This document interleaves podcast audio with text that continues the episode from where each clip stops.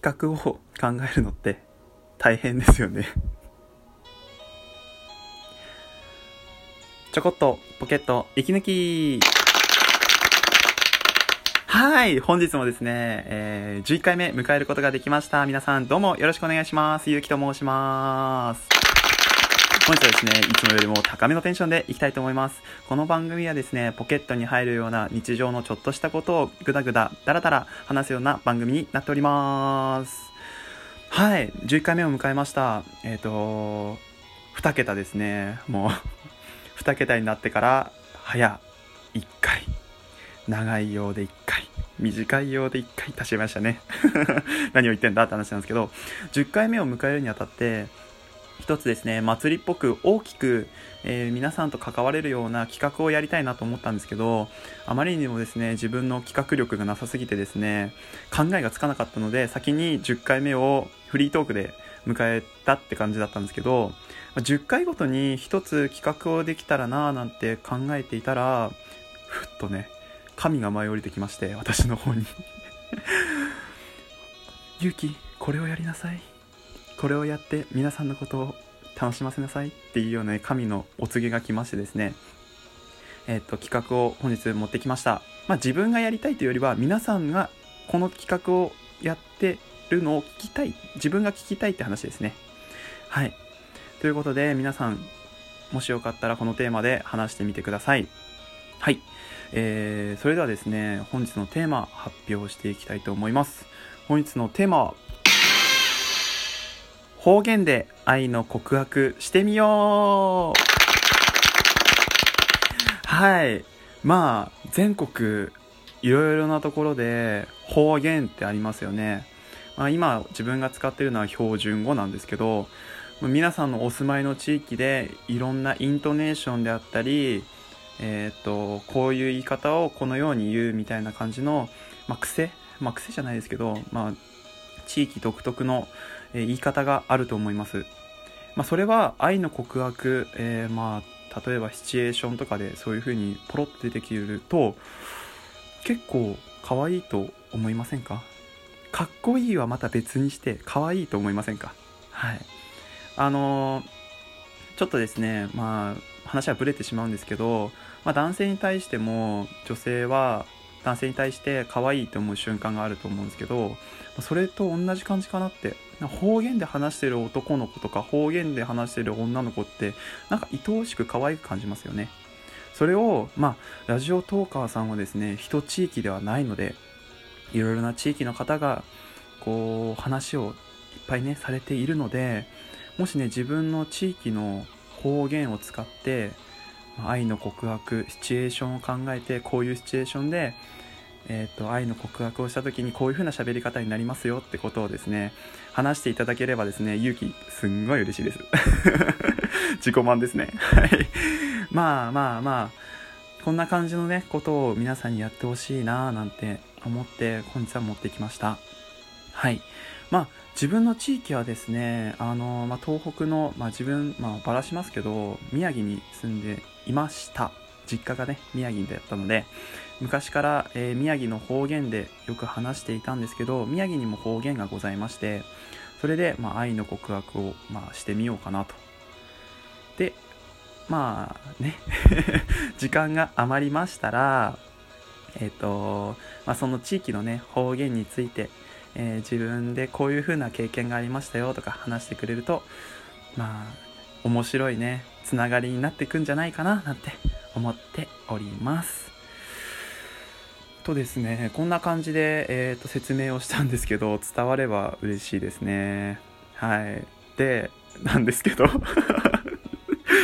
自分ですね、あのー、ちょっと自分の、ここからはですね、惰性になってしまうんですけど、あの、自分のですね、声が嫌いなんですよ。はい、俺の声が。なので、あの、ラジオトークこれね、3回目です。取り直して、3回目です。あの、愛の告白ってやっぱりさ、イケメンボイスでやりたいじゃん。で、まあ、標準語でこういう風なことを方言で話すとこうなりますっていう風な感じにしたいんですよ。で、その標準語で愛の告白をするときに俺の声が汚すぎて、あーみたいな 震えておりましたので、ちょっとね、話すのはちょっと悲しいんですけど、まあ、まあ、最初のね、自分の一発目なので、まあ、無難に、スタンダードに、こういう告白を宮城弁で話したらこうなる、やっていきたいと思います。まずは、自分の 自分の、えっ、ー、と、やりたい、まあ、やりたいっていうか、こう、告白したいタイミングって皆さんありますよね。で、自分はあの、やっぱり定番が大好きで、デートの終わりとかに、じゃあねっていう時に、後ろから、じゃあねって言ってこう振り返って、お互い違うところに、えー、と別々の方向に歩いていくとしたら、俺だけ振り返って手を持ってっていう感じでやりたいなと。標準語で話すとちょっと待って。まださ君に言い残してたことあったわ。俺さ君のことが好き。もしよかったら付き合ってください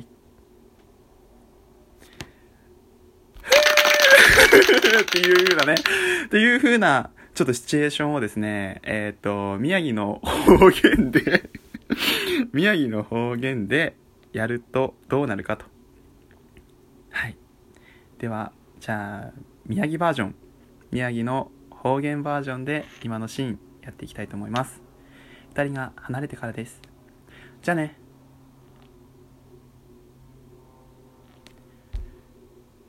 ちょっと待ってけれ。俺さあんたに言い忘れたことあった俺あんたのこと好きだ俺と付き合ってけれ